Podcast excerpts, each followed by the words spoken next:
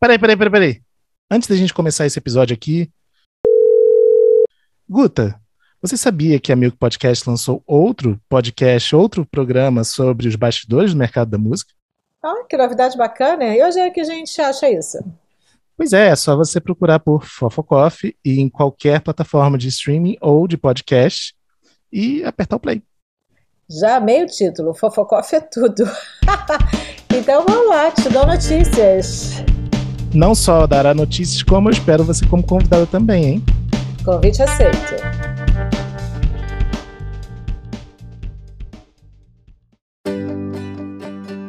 Bem-vindos a mais um episódio do Fast Forward, o podcast sobre música e bastidores do mercado. Eu sou o Fábio Silveira e hoje aqui conosco, desfalcados por uma terrível chuva de verão do Rio de Janeiro, temos You Got. Salve, salve, rapaziada. Desfalcados, mas com convidados de peso. Convidados de muito peso para um programa muito quente, viu, gente? Se preparem, coloque seu fone de ouvido que você vai curtir muito. Bom, o tema desse episódio é um que a gente queria abordar fazia tempo, mas estávamos procurando os feats ideais e conseguindo conciliar as agendas dos feats ideais. E os nossos dois convidados de hoje são os feats que qualquer hit precisa. Eles são arianos nascidos no mesmo dia, aliás, mas com uns anos de diferença, Ah, não precisa é? dizer quantos. É, não precisa dizer quantos também, cuidado. Começando por nossa convidada na linha diretamente de São Paulo, a pessoa nesse episódio que eu conheço há mais tempo, mole mole, que é bem verdade. Temos conosco Fátima Pissarra, diretora-geral da Music 2 e da Mind. Tudo certo, Fátima? E aí, Fábio, vai bastante tempo aí, hein? Muito tempo. Conta pra gente, já que eu te conheço não vale, né? Mas conta pra gente mais ou menos três tweets, como é que você veio trabalhar nessa enrascada de música. Na verdade, assim, resumidamente, eu comecei praticamente com música no lançamento de ringtones, né? Então eu lancei lá a primeira vez ringtone que era domínio público, aí já aprendi sobre direito autoral. Depois a gente lançou é, Trutones, aí já fui para as gravadoras e aí a gente começou a embarcar conteúdo e tudo mais. Até que eu tinha um chefe que estava na Vevo e me chamou para abrir a operação no Brasil, criando a representação deles. E aí eu criei a Music 2 para projetos de música e depois de seis anos no mercado, abrimos a Mind para iniciar o agenciamento de cantores também. E que artistas vocês trabalham hoje? Olha, são tantos artistas, eu tenho até medo de falar, porque eles ficam bravos se eu esqueço alguém.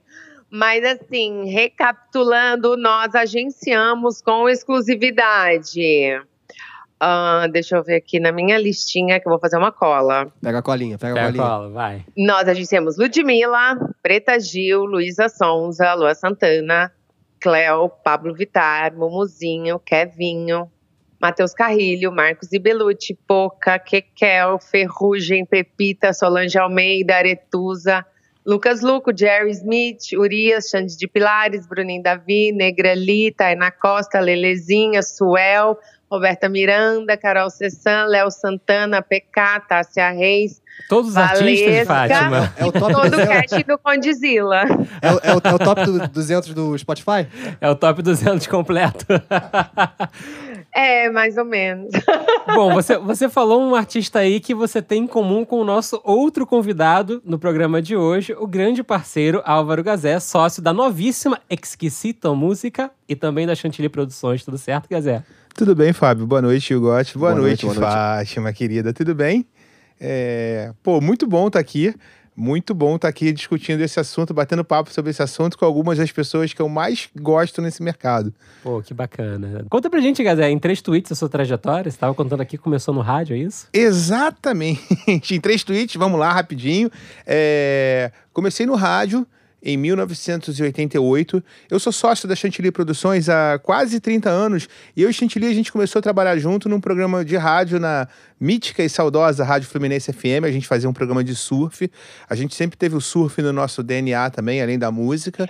É, e a vida foi andando, foi evoluindo de, de rádio para produção de shows, para empresariamento de artista, para consultoria de, de música em marcas. Né? Durante os últimos. Estava contando aqui para o Yugot que nos últimos 20 anos eu estive presente em diversos projetos de música da Coca-Cola. É, pô, é, é tempo, né, cara? 20 anos, É, né? e hoje também a gente empresaria artistas. Hoje no nosso escritório a gente empresaria a Gabi Amarantos, o Armandinho, e a gente cuida da parte de live, da parte de shows para mais da Luísa Sonza. Ou seja, tem um- já temos um primeiro feat aqui. É, na verdade, se, se for. se- é, é um capítulo bom de pensar. Se for pensar todos os feats com a Fátima desde 2009, também tem bastante, né? Desde Zeca Pagodinho, no celular da Ricardo Eletro. Opa! E muitas. Não, porque foi um case pô, sensacional na época. Pô, já começando o programa, na época. na época, a Fátima representava a parte de advertising da Nokia, né? Que criava projetos musicais e a gente era o braço, a gente era o parceiro dela e a gente conseguiu desenvolver. A Fátima tinha já o. Pô, a Fátima, como sempre, avião, tudo já esquematizado, tudo já montado, toda operação estratégica já desenhado. Ela tinha o Ricardo Eletro como um grande cliente e a gente fez toda, na época, toda a mediação, toda a contratação da- de fazer um celular especial Zeca Pagodinho, onde o Zeca gravava um. Era o auge dessa, dessa coisa de ter Do a embarque, música. né? É, a música embarcada no celular, só que esse do Zeca continha conteúdo especial, né? Que era o Zeca atendendo o telefone. Maravilhoso. O Zeca- Pô, isso é muito Maravilhoso. valioso, cara. Isso é muito valioso. Total. E, e sabe o que eu acho interessante? Tanto a Mind quanto a Exquisito tem uma configuração bem peculiar. Vocês empresariam carreiras de artistas ao mesmo tempo que trabalham com agenciamento para publicidade. Quais são os diferenciais que vocês acham que isso traz para a carreira de um artista em comparação com outros que têm essas atividades em separado? Pode começar com quem quiser. É, faltou, como, como a gente tá longe, né? Faltou aquela troca de olhares agora que vai falar, vai, Fátima. Olha, se- é, quando eu, a gente começou aqui na Mind a empresariar, que foi no caso da Luísa, foi meio de sopetão, né? É, a gente não tinha um plano de empresariamento. O, assim, meus grandes mentores da vida toda foram o Álvaro e o Chantilly, né? E aí até foi numa conversa com eles que eles falaram, não tem segredo, Fátima, vai-se embora que vai dar certo.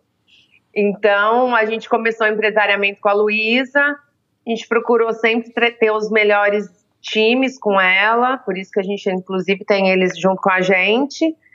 E andou, e deu certo. E aí começou a crescer e, e virou um- um- uma área aqui dentro, essa área de empresariamento. Porém, o foco, óbvio, da companhia, que tem 12 vendedores, que tem área de planejamento, são projetos de música para marcas. O empresariamento a gente trata como uma área à parte, que tem uma equipe voltada para empresariamento, que cuida da assessoria de imprensa, que, que dá suporte para venda de show, produção e tudo mais. Então, aqui dentro são áreas separadas mesmo. E a gente, o nosso DNA principal é a realização de shows, que acaba sendo uma coisa complementar. É, No nosso DNA está o gerenciamento da carreira e a realização de turnês, de shows. Só que dentro das, das minhas sociedades que a gente teve, tanto na Chantilly quanto nos 10 incríveis anos que a gente teve, que eu tive a Capamac junto com o Simon, né, um grande parceiro também, é que a gente sempre teve uma relação excepcional com as marcas, de desenvolver projetos para as marcas, porque a gente construiu uma relação com o mercado e foi por isso que tem essa história que eu acabei de contar do Zeca Pagodinho na Nokia. A gente construiu uma relação de confiança no mercado artístico, de fazer essa mediação entre as marcas e o mercado artístico. A gente sempre, desde, pô, cara, a gente produziu Estúdio Coca-Cola nos anos de 2007, 2008, que era um incrível projeto da MTV com a Coca-Cola, obviamente, e o nosso papel era exatamente fazer essa mediação entre a marca e os, a necessidade da marca e do artista. Isso trouxe e até traz uma muito boa reputação para a gente até hoje. Então é por isso também que a gente acaba trabalhando. Mas o nosso foco na gestão da carreira é sempre a realização da turnê, do show, de projetar a música. É, são, são ramificações um pouquinho diferentes, mas que quando a gente se encontra também acaba sendo pô, muito rico, né? Porque a Fátima, a visão da Fátima, a gente, já que está na rasgação de seda coletiva, a, a visão da Fátima enriquece muito o nosso trabalho também. Tanto é que a gente tem, pô, tem longas parcerias ao longo da vida. Pô, bacana. É, no programa anterior que a gente gravou, a gente começou fazendo um exercício de presente e futuro, tentando entender onde está agora, né? E onde vai estar tá o principal valor que um artista tem para comercializar com marcas, né? Claramente. É claro que o streaming gera receitas, turnês podem ser muito lucrativas e tudo mais, mas para além de serem rostos conhecidos, né, e de credibilidade, qual o valor que vocês acham que o artista hoje tem a agregar e também no futuro próximo, né, pensando do ponto de vista da publicidade? Eu acho que tem muito a agregar. Eu acho que o universo da música é um universo de, de paixão, né? É um, é um momento em que as pessoas estão felizes, estão compartilhando uma grande emoção delas, por mais que elas estejam tristes também, né? Em alguns casos, a música é um momento que toca. Então, eu acho que a, a associação de, de marcas de, com música é, é muito boa, porque existe esse envolvimento maior. Eu amo e sempre conto o case do, dos meninos com o J Quest, com a Fanta, que para mim é um dos cases de super sucesso, porque ele teve recorrência. Hoje a gente vê parcerias mais oportunistas, de pouco tempo, usada para um job, para um momento, uma data comemorativa e depois sai. O J Quest foram anos de parceria com a Fanta e o que gera uma associação de marca muito grande. Eles tinham um caminhão viajando o país com a, a amarelo, amarelão da, da Fanta.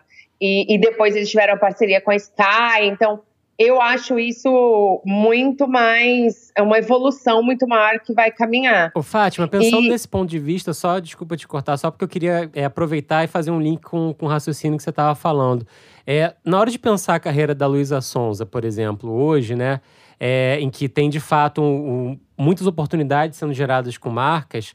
Como vocês conseguem entender o passo seguinte, né? Porque a gente entende que no mercado publicitário a oportunidade muito vem do próprio mercado, né? Então, como, como ajustar isso e, e, fazer isso dialogar com a próxima música que vocês têm planejada, com, o próximo, com a próxima ação, com o próximo passo, né, de fato, na carreira dela, dessa artista? Olha, não só da Luísa, como de todo mundo, a gente acaba cuidando desse, dessa estratégia de marca. O que a gente sempre pensa é quais são as marcas principais que têm a cara desse artista, que a gente acha que olha e fala assim, nossa, tem tudo a ver. E a gente sempre procura ter essas marcas com uma parceria maior é, e também procurar marcas que o artista ama. Então, assim, a Luísa, ela toma Coca-Cola de manhã, tarde e à noite. Então, a gente vai com ela lá na Coca-Cola. A Ludmilla, que a gente fechou com a Aniele, da L'Oréal, também. A gente foi com a Ludmilla lá. Ela amava o produto, ela tinha um, um relacionamento com o produto. Então, a gente sempre, em primeiro lugar, vai atrás disso. Segundo lugar, é óbvio, a gente pega marcas que são consolidadas no mercado, que trazem um credenciamento né, positivo. É, e também fecha parcerias que são um job. Ah, faz uma ação, faz uma ação. Nosso critério é ver se tem uma relação né, com a pessoa, se ela realmente usa e convive e aprova essa marca. E aí a gente faz também jobs pontuais, porque Hoje em dia, você também não precisa ter só contratos anuais que geram recorrência. Não, às vezes a marca quer falar sobre aquele assunto no lançamento de um produto e a gente coloca os nossos artistas que têm a ver com ela endossando. Então a gente trabalha tanto no longo prazo, para alguns casos, como no curto prazo, sempre pensando em o, o, a relação que tem de construção de imagem dessas duas figuras associadas, né? O artista e a marca. Se a gente acha que tem a ver e está de acordo com a estratégia do artista. Isso funciona tanto para merchandising, clipe, por exemplo. A gente sabe assim, obviamente que tem o um lado do, do, financeiro, né, que uma marca, uma ação com uma marca permite reinvestimentos na carreira do artista, né? E a gente tem esse, esse aspecto. Então, assim, fez uma ação com uma marca, gerou mais dois clipes, né? E por aí vai. Mas esse, esse passo a passo, ele é, ele é natural no caso de artistas que você trabalha também, Gazé? Bastante e entendo que o mercado e pra, concordando com o que a Fátima estava dizendo, entendo que o mercado vai continuar buscando relevância e verdade, tá? Não acho que a busca por alcance é uma busca imediata, uma busca de varejo, uma busca que, cara, todo mundo, mas não adianta entregar alcance sem relevância. Tá? Eu acho que isso é muito importante. E está muito claro também, até do ponto de vista de, de, tendência de mercado, que as pessoas estão consumindo também artistas que estão cada vez mais expondo as suas verdades na música. Pô, não precisa nem citar a Billie Eilish por isso, né? É, penso no Jalu, no Brasil, nem, nem pensei em citar alguém que tivesse para falar sobre isso. Mas as pessoas, as marcas precisam entregar a verdade. E acredito, se, pô, pegando o gancho da, da Fátima, que os trabalhos de construção, os trabalhos de. não é Difícil ter um trabalho de longo prazo, né? O trabalho da Fanta com J, Fátima, durou dois anos, o da Sky eu acho que foi até bem mais longevo, durou bem mais tempo. Mas O que eu quero dizer é que talvez seja difícil hoje fazer um trabalho de longo prazo, mas eu acredito bastante nas construçõezinhas, né? Naquele trabalho de um ano e meio. A Luísa, por exemplo, já tem marcas que ela trabalha há algum tempo. Uh, a Lud também, é uma, uma longa história com a Aniele. E a construção é muito legal para os dois lados. Se o artista puder defender é, poucas bandeiras, ser aquele. Eu, a gente gosta muito de usar esse exemplo, é ser aquele hotel boutique de poucos quartos, ele fica muito mais valorizado. Mas aí cabe a gente, cabe às empresas como a Mind, como, como, como a gente, tá sempre colocando o artista nesse. Pô, não vai ter jeito, nesse patamar. Vamos ter que referir patamar. É, é. É, mas eu fico com uma dúvida que é o seguinte também, gente. É, é e até foi legal num papo prévio que a gente estava tendo que, que isso, esse assunto despontou, né? É, as marcas procuram muitos artistas pela relevância hoje em dia, né? E a gente entende que daí vem também uma lógica de que você, o, o quando o artista é verdadeiro, honesto e constrói uma base fiel ao que ele é artisticamente, permite que a marca possa se associar a ele e gerar grandes frutos, tanto para ela quanto para essa associação, né? Mas pensando aqui de uma, de uma certa forma, é, as marcas elas podem querer a relevância, mas ao mesmo tempo elas têm lá atrás, a agência, né, às vezes até quer a relevância, mas às vezes ela tem lá atrás nas marcas um diretor de marketing que quer alcance. Como é que fa como fazer esse esse esse, esse dilema é, funcionar num mercado que muda tanto, né? Que agora é streaming, que agora a mídia é toda online, que agora que agora várias coisas, né? Como é que vocês acham? Ou que exemplos práticos vocês viveram recentemente? Eu tenho um exemplo que acabou de acontecer. A gente fechou com a Fernanda Abreu também. Eu nem falei o nome dela porque a gente acabou de fechar faz duas semanas. E a Fernanda Abreu é uma pessoa que tem 100 mil seguidores. Só que ela tem um, né, um, um endorsement para a marca que é muito grande. Então, quando vem uma campanha para ela que fala, ah, eu quero um post e eu quero usar esse post para é, entrar com investimento no Instagram para fazer propaganda. É quase uma campanha com a cara da Fernanda Abreu. Sim, né? Então aí você precifica não só pelo um post com uma pessoa que tem 100 mil seguidores, mas sim o uso de imagem de uma pessoa que tem aí uma história no mercado e, e uma credibilidade para falar com o target que a marca quer falar quando contrata ela. Então a gente varia muito esse peso, né, de, de cada lado quando a gente fecha uma campanha. É, mas só buscando um pouquinho, é, essa conta não fecha. Essa que você falou, ah, o cara quer alcance. Então, a gente vai cair, pensar, por exemplo, no, quando a gente estava conversando nossa, na nossa conversa prévia antes do programa, que eu estava te falando que tem dois tipos de relação de música né, com, com as marcas. A primeira é aquela do varejo, a imediata, que aí, sem querer falar mal de nenhum mercado, mas a gente pensa num, numa indústria automotiva, por exemplo, que ela contrata uma música de muito sucesso para sincronização, dependendo do que ela está pagando pela, pelo autoral, pelo fonograma, ela leva junto o artista que está fazendo lá para personificar, porque na verdade essa montadora ela só está querendo chamar atenção para o preço do, do carro ali. Então, quanto mais ela puder é, pendurar features nos seus 30 segundos de televisão, para isso ela vai fazer.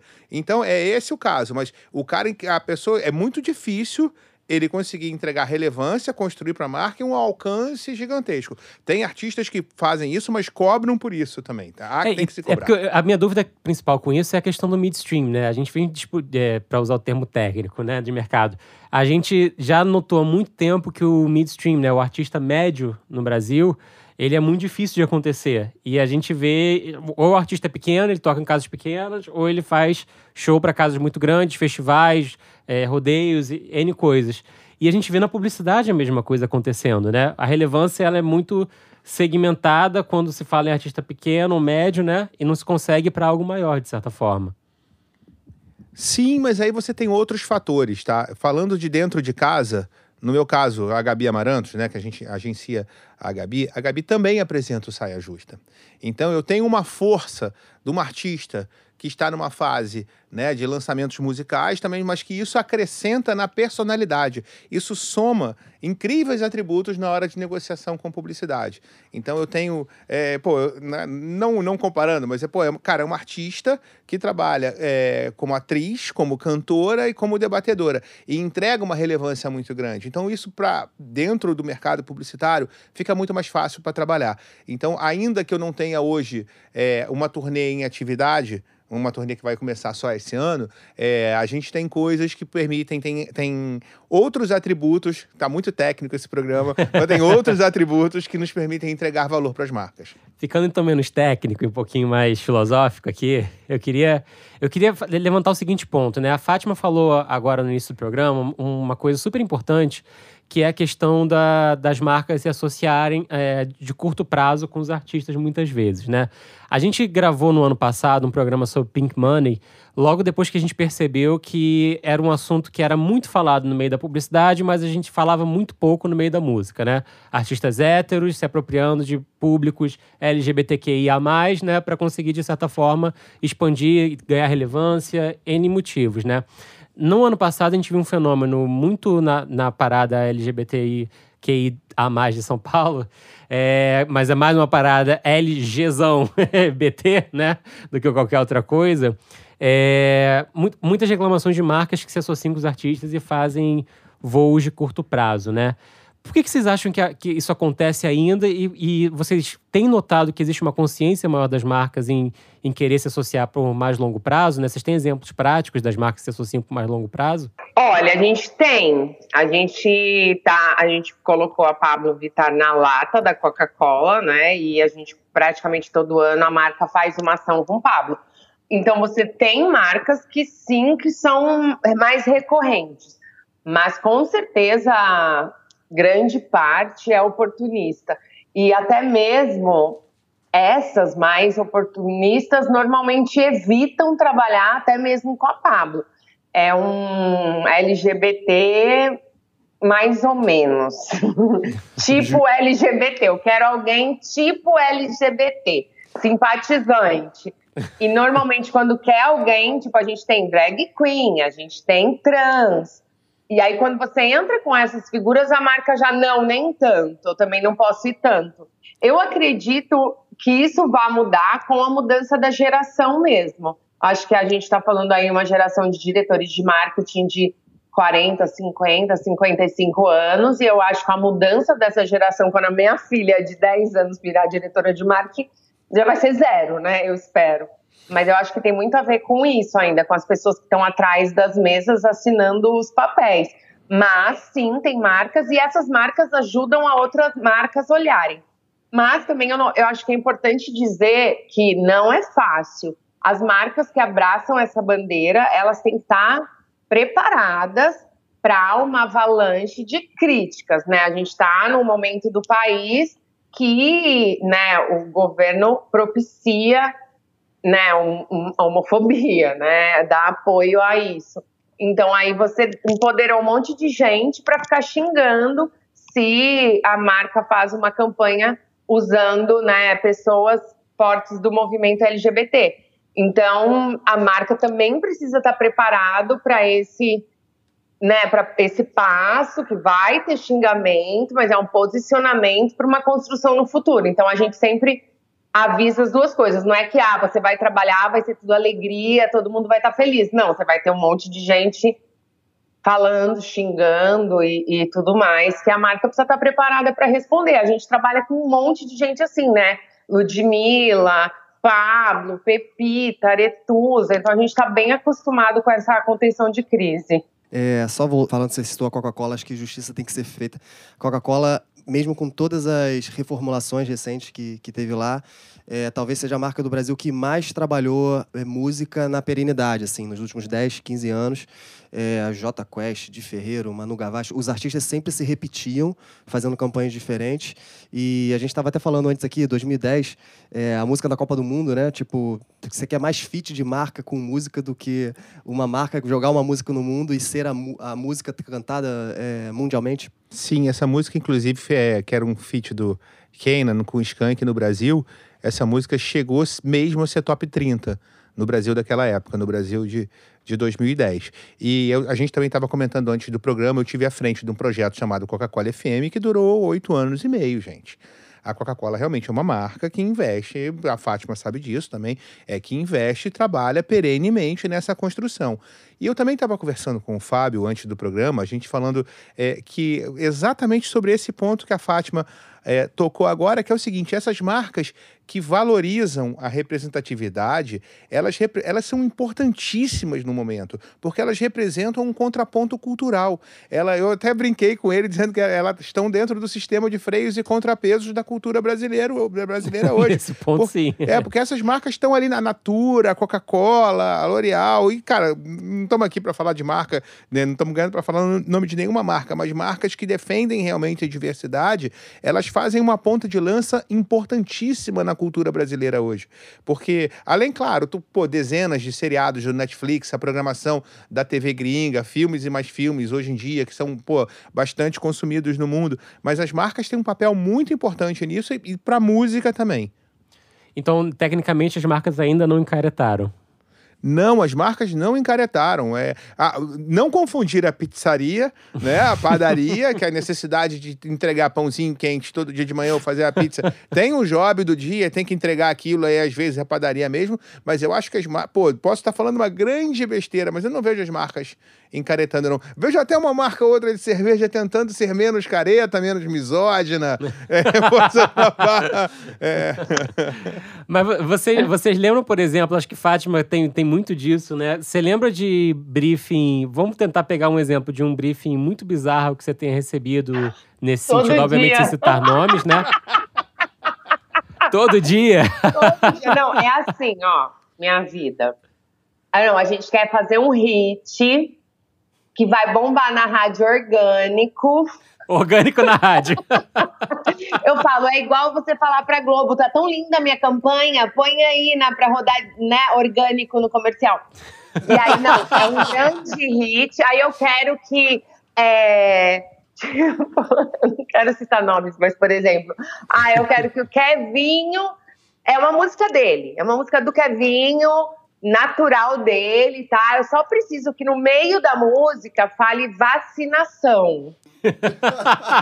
E tem que Tudo ver. pagar, porque é o seguinte, também ele trabalhando, pô, a gente contratando o artista X pra promover a minha marca, a marca também vai promover ele. Não tem É, isso? não, isso aí, não, isso aí é óbvio, né? Tipo, a gente vai fazer muito PR, que é muito bom pro artista também, que ele vai estar associado à primeira música de vacinação, hit orgânico, que tocou em todas as rádios e, e milhares de pessoas foram vacinadas. Já tá tudo pronto o PPT, né, do cliente. Aí a gente olha e fala assim, não, mas assim, gente, é uma música do Kevinho, é dele, a gente só quer pôr uma frase, não se esqueça de se vacinar. Pensando em uma Ou- música do é Kevin, quando- isso ganha tantos sentidos possíveis. Como é eu fico pensando, como é que eu vou convencer o Kevinho a não ser que esteja falando que ele vai ganhar muitos milhões né, enfiar a vacinação no meio da música. Ou também a agência chega com a música pronta, né? Então ela dá um play que provavelmente o diretor de criação escreveu a música e produziu, porque ele nas horas vagas é compositor. E aí ele dá um play na música e fala: hit, isso aqui é pra estourar. E aí você escuta, a música é sobre, tipo, posto de gasolina, ir no posto de gasolina abastecer. Você fala, gente, isso não vai cantar em lugar nenhum. Não, é hit, é hit, vai bombar, tocar orgânico na rádio. A gente quer que ele cante em show. A gente quer a outra, que é ele lance a música como dele, pra daqui a 15 dias, super tranquilo. E aí, tipo, Pra daqui é a 15 Ludmilla. dias. E Não, e a Ludmilla, que tem super, né, planejamento de música bem ruim, bem furada. E aí, ó, daqui a quin- um mês, a Ludmilla lança a hit dela, é música dela, como se fosse dela. E ela vai no Faustão cantar a música.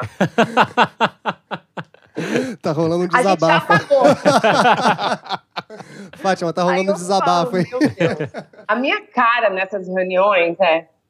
Só vai, aumentando o meu cifrão. 10, Opa! 15, 30, talvez 40 milhões. Mas quase nunca o budget passa de, né? Nesse caso, não chega nem a um. Nesses casos que o cara tá completamente sem Então, noção. tem 100 mil, que o resto é PR. É, é, lógico, lógico, lógico, lógico. Mas, é- mas aí indo pro lado oposto também, Fátima, é, que exemplo acho que você pode contar de um briefing que impressionou vocês positivamente e até, ou até nem o briefing, né? Mas o que aconteceu ali, de fato, foi uma soma impressionante pra carreira do artista, assim. Assim, soma impressionante para a carreira do artista, raramente. Mas eu acho assim que tem campanhas que são sempre positivas, que nem da Gabi, com a Natura, super positiva, é uma associação legal.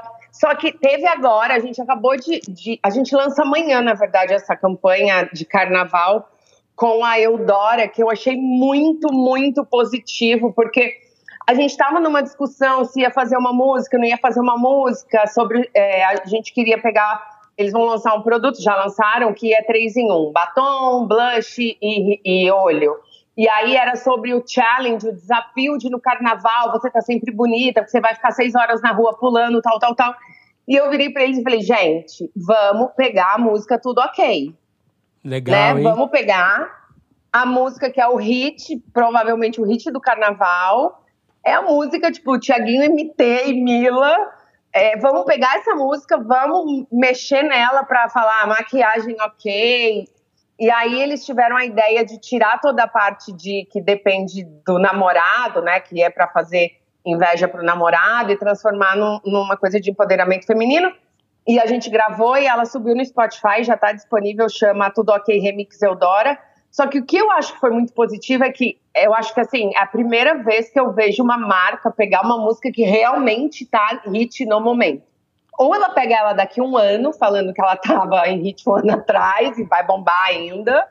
Então eu achei muito legal. Eu acho que foi tipo um grande passo, ainda mais para uma empresa, mãe do Boticário, pegar uma música funk, uma música que está no exato momento dela bombar, e foi um projeto fechado em 10 dias. Então, isso, isso eu achei tipo, uma quebra grande de paradigmas, porque é muito raro acontecer. Normalmente é tudo coisa antiga, música antiga, tem mais nada a ver, o negócio nem mais bomba, o artista nem mais quer saber da música. é mais a morte da música, é a marca que lançar clipe, fazer propaganda. Isso eu achei muito legal, achei muito inovador e eu fiquei muito feliz, assim, me deu uma esperança no futuro melhor. É, e indo, indo pro, pro, pra esse lado, assim, eu, eu achei bem legal isso que você falou, Fátima, da coisa do, do, do ser o hit agora, né? Eu, eu sou bastante curioso do quanto as marcas é, se pautam hoje pelos resultados do streaming para avaliar a popularidade ou quanto o artista é interessante para uma campanha. Ou isso ainda tá passando longe, tipo um artista pontuar no top 50 do Spotify, vocês têm que explicar para eles por que, que isso aí é incrível para para trabalhar ou isso já vem um pouquinho da, das agências também? A métrica é outra, eu acho. A métrica é seguidores, né? A principal métrica acho que acaba sendo seguidores no, no Instagram, no Facebook e views no YouTube, né? É, o Spotify ainda não é, nas agências ainda não é um KPI.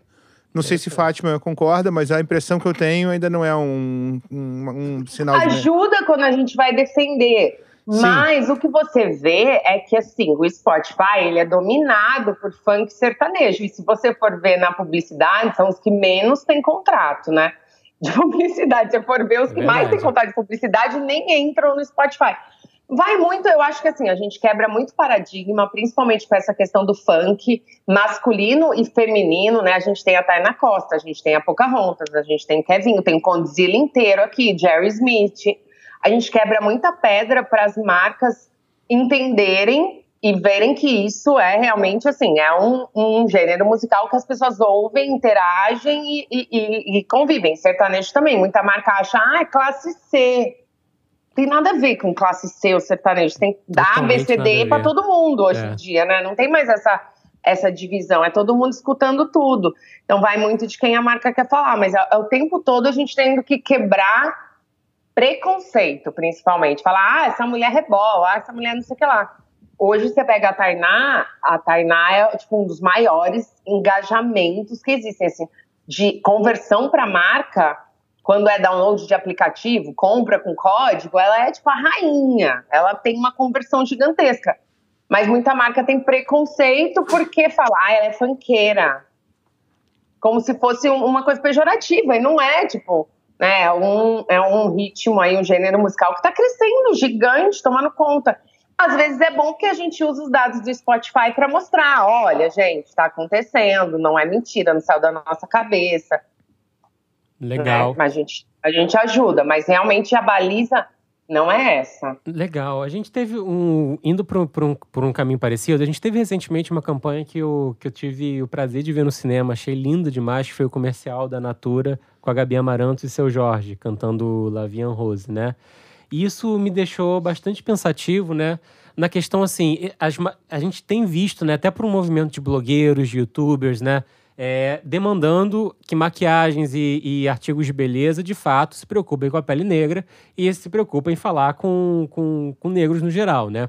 É, mas vocês veem que a publicidade ainda abraça, já abraça isso mais fácil ou isso é uma coisa que vocês estão vendo muito segmentada no, no, no segmento de, de beleza? Eu vou começar a falar. Eu acho que a gente tem. É, a gente pode falar tranquilamente. Eu vejo a publicidade abraçando mais. Vejo a publicidade reconhecendo um pouco mais. É, não estou no meu lugar de fala. É, não quero falar por, por ninguém para depois ser criticado sobre isso, mas é, em minhas negociações, em minhas andanças, em minhas, pô, no empresariamento da Gabi, a gente vem conseguindo fazer um trabalho consistente de ter feito, pô, sei lá quantas marcas ano passado, diferentes, e vejo as marcas preocupadas sim em ter mais representatividade. E vejo também, como a Fátima falou, uma coisa que, é, cara, que é essencial. As pessoas estão mudando. As pessoas mais velhas, com um pensamento mais antigo, é, estão deixando o mercado. Não acho que eu, vou, eu vá presenciar, eu do alto dos meus mais de 50 anos, não vá presenciar essa mudança acontecer no mercado. Mas você, Fábio, com 30 e pouquinhos, vai. Isso vai acontecer. Tomara. Tô, não, tô isso vai acontecer. Ela. Eu tenho certeza que, que isso vai acontecer. A campanha da Natura é linda. A Fátima também está envolvida nisso. É, pô, ele, pô, Gabi Seu Jorge cantando Lavinha Rose. Cara, é uma campanha linda. Uma coisa extremamente bem produzida. Eu acompanhei filmagem em Belém. Um cuidado de produção incrível. É, eu acompanhei bem do nascedor ali, da, da, da, ainda na DPZT. Eu tive conversas no começo do ano. A gente já estava tendo alguns. Até porque vender, a Fátima sabe disso como ninguém, vender é um processo. Não é um e-mail, às vezes, que chega 10 dias antes da campanha, precisando entrar. É... Bom, a Fátima tem uma, uma uma equipe que vai para a rua, que visita as agências, que trabalha, que mostra o portfólio. É, eu tô sempre em São Paulo conversando com os contatos em agência, vendo, poxa, cara, a gente tem que vender nossa biblioteca, né? E é, e é interessante, a Fátima, a Fátima tem uma equipe para isso e também tem um hall de artistas muito grandes, né? Como é que é isso para você? É, as marcas pedem efetivamente esses artistas, é, artistas negros, é, especificamente nos briefings, é, já ou é uma coisa que é, a, esse aqui porque esse aqui é é, famoso e ponto? Não, a gente tem um casting muito diversificado, não só o casting. Quando a gente resolveu começar a trabalhar nesse sentido da diversidade, tanto de gênero como de raça, é, a gente também fez uma mudança dentro da empresa, contratando, né? Então hoje a gente tem aí 30% negro, 80% LGBT trabalhando aqui, e mulher também. Então, a gente tem muito esse, essa discussão aqui dentro.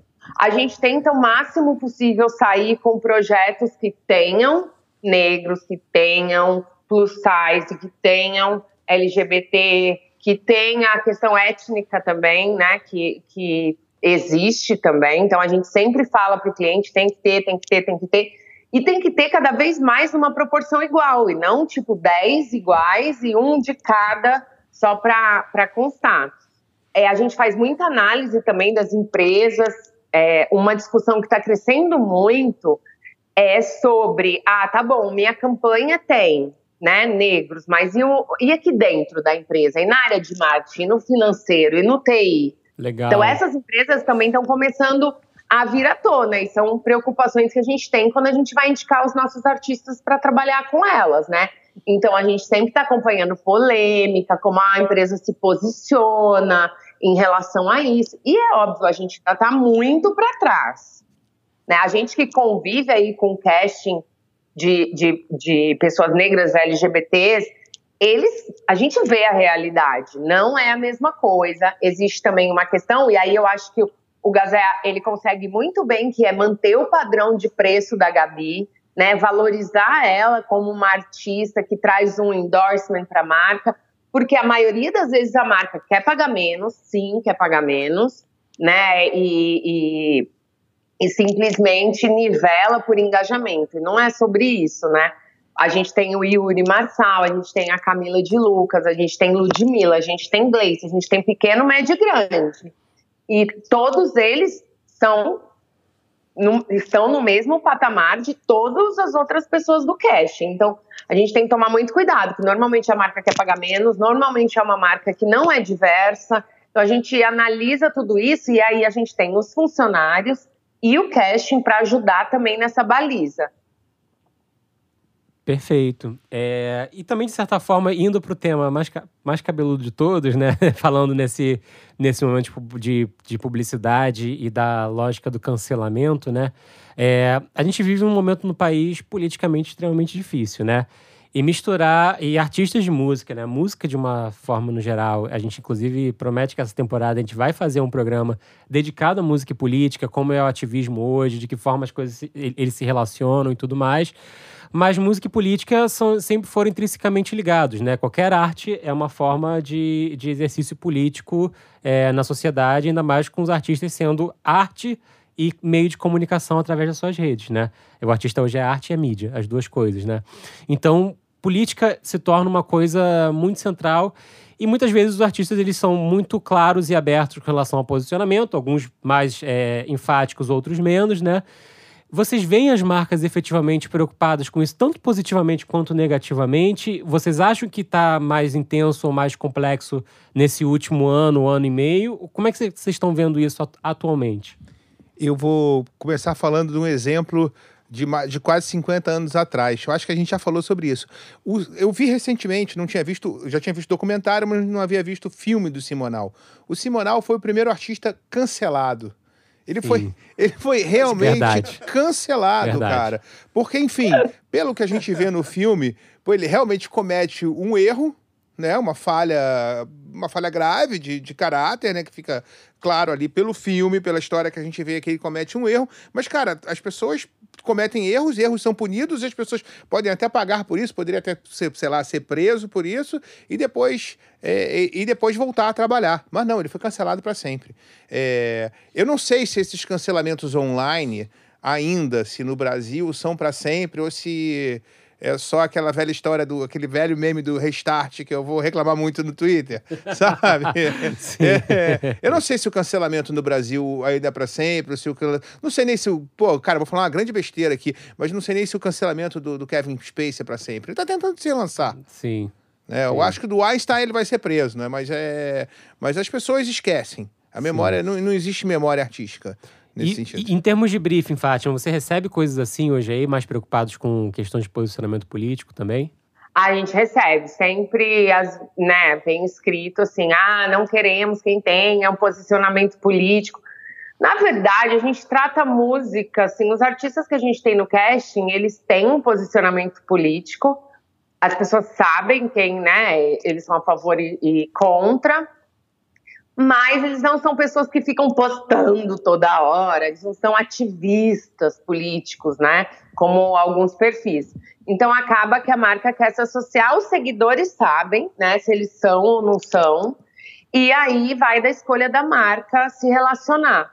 Eu acho que a, a marca ela tem tem que escolher pessoas também que tenham posicionamento. É que a gente aqui tem um posicionamento muito claro do que a gente acredita e como a gente indica, mas a gente tem artistas de ambos os lados. Aí o que a gente faz é, é de um lado que está pedindo o briefing, a gente vai com o grupo que atende esse lado. Já aconteceu da marca pedir um, um orçamento de um artista e a gente falar, ah, ele não faz porque essa marca tem um posicionamento político para um lado.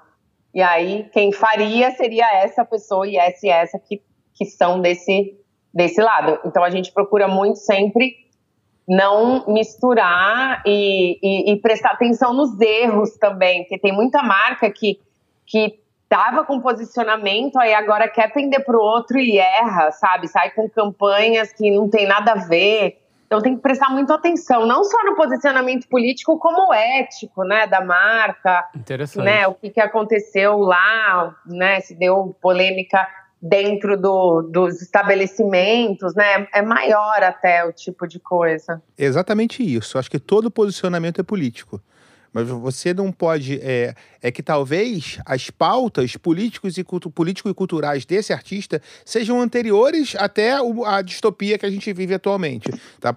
Seja lá como, como, como queira interpretar. Não, não, pode chamar de distopia, tá, tá, tá liberado. tá liberado chamar de distopia. é, porque o artista ele tá preocupado com as causas que oprimem ele, às vezes, desde que ele é criança. Né? Tem outras causas que ele está lutando e não, tá, não, não interessa lutar sobre isso. Então ela vai, vai postar, vai, ele vai trabalhar nas redes sociais, aquilo que está afligindo de repente há mais tempo, e essa é uma causa que não está não, não tá sentindo que precisa se posicionar nesse momento.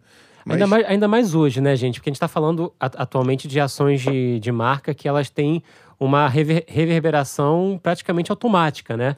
Você Sim. foi ao ar, você já tem um feedback instantâneo no Twitter, no Instagram, no, no Facebook, né?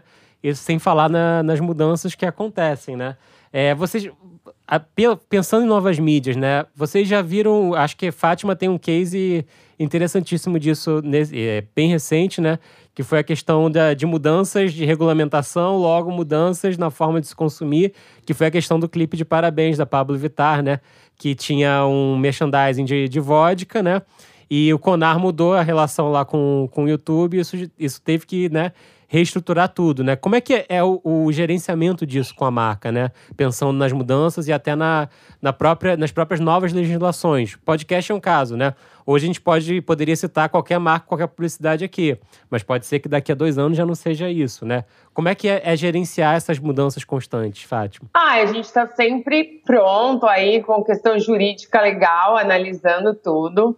Mas, é, Fábio, eu nunca esqueço o nosso primeiro case de desbravar o mundo, que foi a gente fechar o álbum da Pitty na Nokia, né? Lembro Existia muito. todo um, todo um processo dentro da indústria da música que o valor era por aparelho.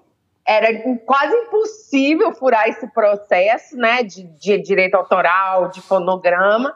E a gente foi lá e, e, junto a gente criou um modelo de negócio novo que não existia, enfrentamos um monte de barreira, mas conseguimos colocar em prática e aí acabou que virou o celular com o maior maior volume de conteúdo embarcado, exatamente porque não tinha que ficar pagando unidade, que era a primeira coisa que a operadora fazia era tirar o aparelho de circulação. E, e aí a gente eu, eu sempre sou a favor de, de coisas novas, de mudança, seja na legislação, seja aqui com a gente inovando e, e a gente está sempre preparado a essas mudanças, né? Com uma equipe jurídica para tentar organizar e, e, ver a melhor forma de, de trabalhar isso. A gente tem é, casting com criança, a gente tem MC Sofia, então a gente também tem que tomar muito cuidado com isso. É, ontem mesmo eu peguei um post de uma menina de 22 anos com uma vodka na mão, aí manda deletar. e, e assim, coisa nova sempre aparece, né? A gente tem uma equipe jurídica muito boa para tomar conta disso e proteger os artistas. Fátima, eu tenho uma curiosidade sobre. É, é, só um parênteses aqui, a gente estava debatendo isso outro dia aqui. Por que, é tão eficaz mandar comida pros artistas posta, e eles saem postando o story como se tivesse pago 10 milhões ali e o cara recebeu uma pizza e um hambúrguer? Por que, que é tão eficaz? Vocês têm um estudo para isso? Eu não tenho estudo, mas ele se chama, isso se chama desembolso imediato. não é? E é para tudo, viu? Passagem aérea custa 500 reais a passagem, eles trocam o que precisar mas não, não, não fala. E, mas teve um dia também que teve um hotel que eu tava vendo, que foi muito engraçado, com a Luísa e com o Whindersson, e o valor do hotel era, era super pequeno, era tipo um story da Luísa. E aí o cara do hotel falou para mim assim: não, eu quero dois posts do Whindersson, dois posts da Luísa. Eu virei para ele e falei: não, eu não quero comprar o hotel, não. Sensacional, cara. falei, não, é só, então eu vou pagar. Mas eu sempre falo isso pro artista, eu tenho que falar assim: vamos fazer assim, em vez da gente fazer isso, a gente vai fazer um combo promoção para pôr para vender para um parceiro, para marcas legais, que vai ajudar a pagar essa conta a gente sempre tenta fazer, vamos então, já que você faz essa pizza, vamos fechar uma parceria, né? De tipo, todo mundo poder comer da pizza. Mas é, é difícil isso, porque ali na hora do desembolso é, ai, faz story pra entregar isso em restaurante, em pizza, custa 50 reais. Não tem muito o que fazer. Eu acho que é a facilidade. Talvez a gente também, né? Tipo, o que, que é um story? Não é nada, faz aí, jet pizza. É. já fiz, já foi. É cultural, totalmente cultural, né? Mas é difícil mudar isso. É desembolso, né? Eu não É. quero desembolsar. E é é- o pânico do desembolso. E é muito mais fácil assim. Vamos fazer um projetinho, pacote férias. E aí, né, faz uma coisa para uma marca e aquilo que é a história que você estava falando, que o Fábio estava falando antes sobre o videoclipe. Que não necessariamente. Claro, o videoclipe é sempre uma oportunidade. Né, de você estar associado a alguma marca. Mas se você não está nessa linha, você pode estar mais disponível para campanhas, naquela fazer um planejamento melhor também do artista, para fazer campanha X ou Y durante aquele mês, para poder lançar dois videoclipes naquele ano. E você faz a indústria, né, a roda do artista girar em direção, em direção né, ao, seu, ao seu planejamento. Sim, é, é o crescimento dele, logo o crescimento dele, né? Fazer o. Fazer o, ele ser interessante para a própria marca que tá ali fazendo é, toda a história rolar. Gente, para finalizar, eu queria pe- pedir para vocês dizerem cada um o que, que vocês gostariam de que, que houvesse de mudança nessa relação tão complexa e ao mesmo tempo tão recompensadora de artistas com marcas para os próximos anos, assim. O que, que vocês pensariam que seria interessante se as marcas trabalhassem um pouquinho mais com relação aos artistas, é, baseado em dilemas que vocês vivem hoje? Eu acho que para mim o principal seria muita felicidade era de ter as marcas trabalhando com artistas que efetivamente falam com seus públicos e não só com a pessoa que está contratando, né? É, o que acontece muito é isso. Vem um briefing, a pessoa fala do artista como se fosse assim o número um do Spotify, os shows mais lotados no Brasil, a agenda mais louca. E aí você fala, não, essa pessoa não é isso, não é muito pessoal ainda.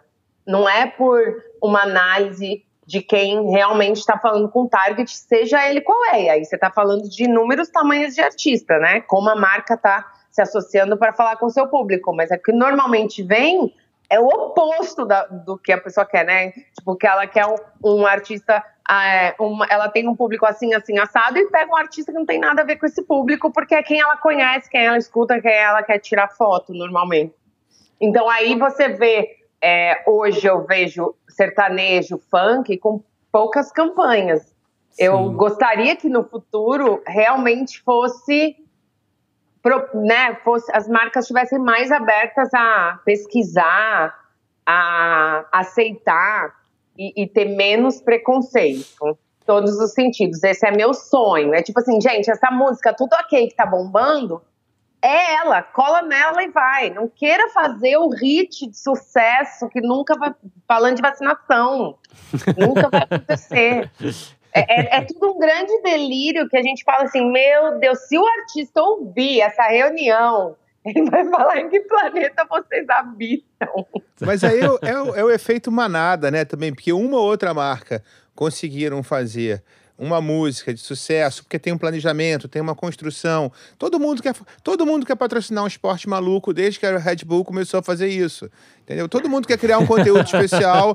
É, todo mundo, cara, todo mundo quer ter a Champions League que nem a Heineken. Aí vai a cervejinha ali da esquina patrocinar o carioquinha de futebol. Não vai rolar.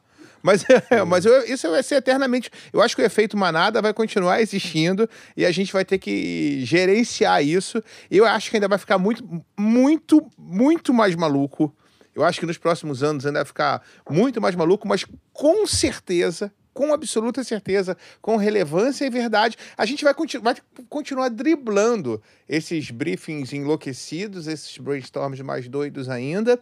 É, uma expectativa, às vezes, do artista que vai trabalhar para uma marca que é global e que ele acha também que vai ter um faturamento máximo Isso. e não vai rolar. É, então tem muita, tem muita, tem muita coisa para evoluir. O nosso mercado requer muita maturidade. Não é um mercado novo, tá? Não é um mercado recente, é um mercado que, pô, a história do soft power que a gente conversou também, que acabou não falando, é uma coisa que começou há muito tempo. As, as marcas entenderam que os modelos de dominação cultural, que dava para pegar carona com os modelos de dominação cultural, daí a importância né, que a gente tem da música americana, do cinema americano, como ele se tornou, e como a gente acompanhou, como a gente cresceu vendo a Coca-Cola nos filmes, como a gente cresceu vendo as pessoas fumando, tomando uma cervejinha tal. Então hoje as músicas estão sempre ligadas, a, as marcas estão sempre ligadas à produção cultural de qualidade, isso para que possam ser vistas daqui a 10 anos como marcas relevantes naquela época.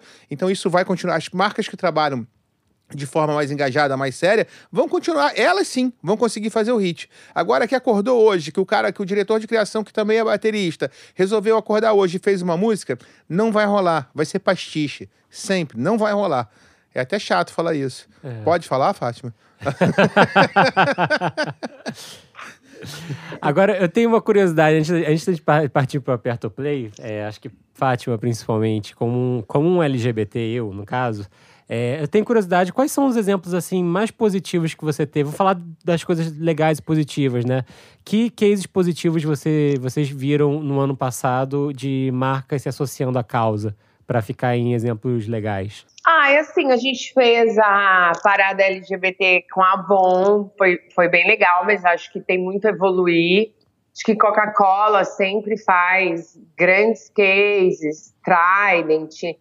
Mas assim, o que eu acho que é legal é o que a gente sempre tenta fazer também, que eu acho que é uma evolução dos, dos cantores, é levar eles para mesa, né? Então já teve já teve caso da gente levar a Pablo para mesa e aí quando o artista fala, a marca ouve, né? E ela cata o que ele fala. E uma vez a gente tinha uma ação com a Pablo que ia ter uma festa da marca, a Pablo ia tocar e a Pablo virou na mesa e falou assim: "Olha, eu acho importante eu olhar a sua lista de convidados, porque eu não quero tocar numa festa que a lista de convidados não tem nada a ver com o público que eu converso. Então eu quero em contrato que se garanta que, sei lá, 40% da festa eu aprovei a lista. E a marca achou super legal e topou. Então, e, isso eu acho que foi uma evolução. E Trident também, que foi a razão que no final eu virei sócia da Preta, foi quando a Preta veio para uma reunião e eles apresentaram um squad LGBT e a Preta falava: Mas, gente, esse squad não se conversa na vida real eles não se conhecem, eles não têm nada a ver um com o outro. E esse universo, é, para você pôr o pé nesse universo LGBT, tem coisas e nuances que não adianta ser um fake, achar que todo mundo vai acreditar. É um universo que as pessoas sabem muito bem o que acontece. Então você tem que trocar essa pessoa por essa, por essa, por essa, porque esse é o grupo que anda junto nesse caso. Então não queira fingir um grupo que as pessoas sabem que não, não é o grupo que anda junto, né? Por mais que sejam todos LGBT. Não é simplesmente pegar cada um do lugar, tacar lá junto que funciona. Então, a Preta deu uma aula para Trident e foi super legal, porque ela falando, eles mudaram o ponto de vista e contrataram as pessoas que tinham mais a ver, né, dentro de um contexto. E Pablo também, que toda vez a gente bota Pablo para falar com a marca, ela muda tudo, né? É, com certeza. E bacana essa coisa do artista na mesa, né? De muitas formas. É, é a melhor coisa. Eu acho é a importante. melhor coisa. É, em alguns casos eu acho importante, em outros pode não ser a melhor coisa. não, não Vai no começo. Quando eles vêm com uma ideia horrorosa, na, imagina o artista ali, ela não, não tem nem condição de nenhum deles de estar tá preparado para ouvir aquilo. Mas se a gente brifa e fala, ó, oh, você tem que ir lá, me ajuda a mudar para vida real, Aí eles vão e normalmente a gente leva e eles dão uma aula e mudam tudo e o cliente fica feliz, bate foto, filma, vídeo para a família e tá tudo ótimo. Ou seja, artista só, a lei é artista só na quinta reunião em diante. Eu acho que contribui, contribui sim. É que tem, um, tem uns ou outros que às vezes podem não não, não podem devagar demais, podem podem. Maravilha, é. gente. Bora para perto play então. Cara. Isso, tá Pô, vendo? A gente sacanagem. Tá, tem que ser presencial. Ó, tamo no ar, hein? Tamo no ar, hein? Não, tipo, As tretas não ficam fora do ar, não, não pode. o Jalo não é mainstream. Canta uma música dele aí. Vamos pro, vamos pro Aperta Te o Play. te amo muito. Vamos lá, aperta o play, pessoal. É, bom, eu vou começar aqui com o meu convidado ao meu lado, Álvaro Gazé. Gazé, pra quem você aperta o play? Hoje eu tô escutando, cara, música, às vezes na playlist ali, a gente vai ouvindo muita coisa. Fala só de coisas mais recentes. Tô curtindo muito o Jalu. Muito Jalu. Ouvindo, pô, Júlio Sequim achando divertida a música jovem, aparecendo assim do nada. É... Música jovem? Quantos anos o senhor tem? Ah, a música chama jovem. Ah, tá. Maui. Mas, ai, eu ia falar do Ombrinho, do Rosa Neon. Legal. E o remix de Xanalá, da Gabi Amarantos, feat com a Duda Beats, né? Saindo o remix do Molu. Pô, bem bacana. vale Essa muito curiosidade, escutar. essa música interferiu na, em, em marcas, assim, de vendas? A favor. A favor. Que a legal. favor. A favor. É uma música amplamente feminista é uma- e, e aberta, É, né? exatamente. Pô, que Se não, se afastou, eu nem sei, porque afastou. Mas se afastou. se, eu, se eu perdi alguma coisa, eu nem fiquei sabendo. Fátima, conta pra gente, pra quem você aperta o play? Olha, eu vou te falar que eu sou a pessoa mais mainstream que eu conheço. Eu aperto o play para o que tá bombando na rádio, para o que tá bombando no TikTok. Então hoje meu play tá para tudo ok, maquiagem ok, sobrancelha ok. Meu play tá para combate, tá as músicas primeiro lugar lá no Spotify. Assim como não posso deixar de falar também, eu dou muito meus plays para Gustavo Lima, Marília Mendonça, amo. Ou seja, eu sou totalmente mainstream, show lotado, número um do Spotify, é lá que eu tô.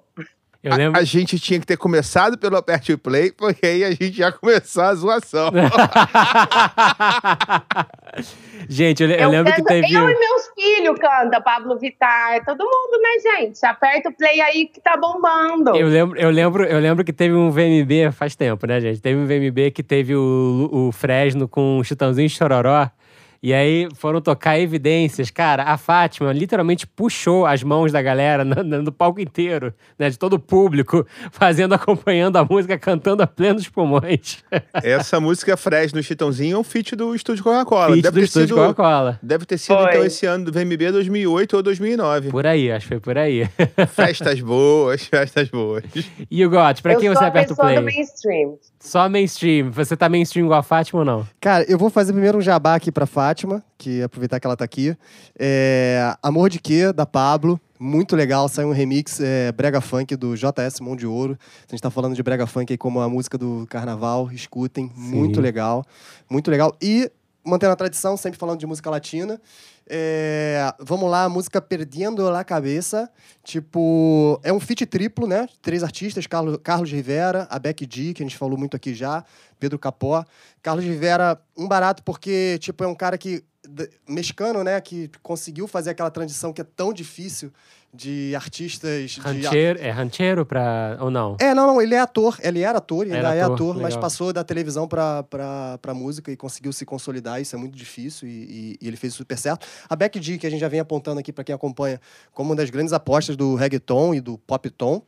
É, e o Pedro Capó, que os brasileiros conheceram com a música Calma, né? Um remix que tocou a. Tocou, pô, em todas as rádios. Muito, assim, sim. muito difícil música latina entrar com essa força que nem, que nem entrou. Então fica aí a dica, Perdendo a Cabeça. Pô, bacana. Minha primeira dica, na verdade, é um, é um remix de uma dica do, do You Got do ano passado. É, saiu o clipe de Are You Gonna Tell Her, do álbum da Tove Lo. Ah, legal. Pô, maravilhoso, com maravilhoso. o feat do brasileiríssimo MC Zack. E o clipe dirigido pelo do Paulista Lasca é sensacional. É a coisa. Sinceramente, assistam. Isso aí tem, merece ter dado o que falar. Sim, o clipe é incrível, a música é boa. O clipe é muito, muito, muito bom. E como a gente estava teclando hoje à tarde, o Alaska é um duo de publicitários, de, de produtores paulistas que trabalham para diversas marcas que têm filmes incríveis para muitas. Com certeza. E seguindo aqui a minha lista, né? Hoje eu tenho uma lista um pouquinho maior, já que somos poucos aqui. É, eu recomendo muito um artista que era uma espécie de, de novo Justin Bieber, chamado Ryan Beatty. Ele foi, chegou a ser lançado lá fora, teve um single de sucesso e tudo mais. Mas aí pausaram a carreira dele e ele falou: Cara, não quero ser nada disso. Na real, eu sou LGBT, eu sou queer, eu sou uma outra história, né? E ele acabou de lançar, faz poucas semanas, ele lançou o Dreaming of David, o segundo álbum dele, produzido por uma dupla de artistas que fazem parte de uma outra banda super interessante chamada Slow Hollows. Não é assim um grande disco, mas tem duas músicas especialmente muito boas, né? Dark Circles e Patchwork. Eu começaria por qualquer uma das duas. E pontuando também que o Ryan Beatty, ele participou de, de álbuns né, de artistas bem conhecidos por aí, como Tyler, the Creator, Brockhampton e mais alguns nomes bem legais. Então, recomendo bastante. Sigo a minha lista aqui com um novo disco do Destroyer, né, que saiu há algumas semanas. Destroyer é um projeto do Dan Bedjar, que já foi integrante do New Pornographers, estamos falando aqui de música indie mesmo. É, o álbum é maravilhoso, chamado Have We Met. É, são umas músicas bem instigantes, assim, que numa tradição, é, você pode não se, se relacionar diretamente da, pela forma como ele canta, mas tem uma coisa ali meio The National, que esconde músicas pop muito redondas, que se fosse qualquer cantor pop, voz e violão, pegaria e transformaria, às vezes, até num hit, é, de formas, assim, muito instigantes, muito bem produzido, muito bem mixado, muito bem tudo, né? É, para quem gosta de trilhas e músicas instrumentais, recentemente chegou ao catálogo da Netflix toda a filmografia imperdível do mestre japonês da, da animação Hayao Miyazaki, né, e do estúdio Ghibli. É, por mais que eu recomende absolutamente todos os filmes que estão lá, eu queria, na verdade, recomendar é a trilha sonora dos filmes, que dá para ser achada no serviço de streaming. Não exatamente como a trilha sonora deles, mas tem vários álbuns do, do diretor musical e compositor, que é o Joe Hisaishi, é, que é um absoluto gênio. É difícil você imaginar as animações do, do Miyazaki sem as trilhas sonoras dele, que são absolutamente lindas. Eu, às vezes, paro para escutar cozinhando, fazendo qualquer coisa. Me ajuda a ir para outro lugar. Então, recomendo muito que procurem pela, pelo trabalho do Joe Hisaishi. E, para terminar, é, isso aí é um resquício da, lá do nosso período de pausa de, de janeiro, né? Eu me lembrei que eu tinha esquecido de citar uma, um single da Grimes, é, uma música chamada My Name is Dark, que tá no disco dela que acabou de sair. É, que, cara, muito legal. E a música é, eu achei diver, especialmente divertida porque ela foi lançada como um EP. E ela tem a versão é, normal, que ela chamou de Art Mix, mix de arte. E tem uma versão que a gente chamaria antigamente de Radio Edit, e ela chamou Algorithm Mix, ou seja, mix do algoritmo. Eu achei uma provocação super divertida e interessante, e é um musicão, My Name is Dark, da Grimes. Bom, gente, eu queria agradecer muitíssimo a presença da Fátima e do Gazé. Muito obrigado, pessoal. Muito obrigada. Aí. Muito prazer, Fátima. Pô, espero que o podcast dure muitos anos, muitos episódios. E se eu tiver que voltar, é só com a Fátima também. Aí presencialmente. Aí, presencialmente, com é, presencialmente, com vinho. E aí a gente vai discutir melhor essa questão do mainstream. Valeu, gente. Até o próximo. Até mais, até mais, até mais.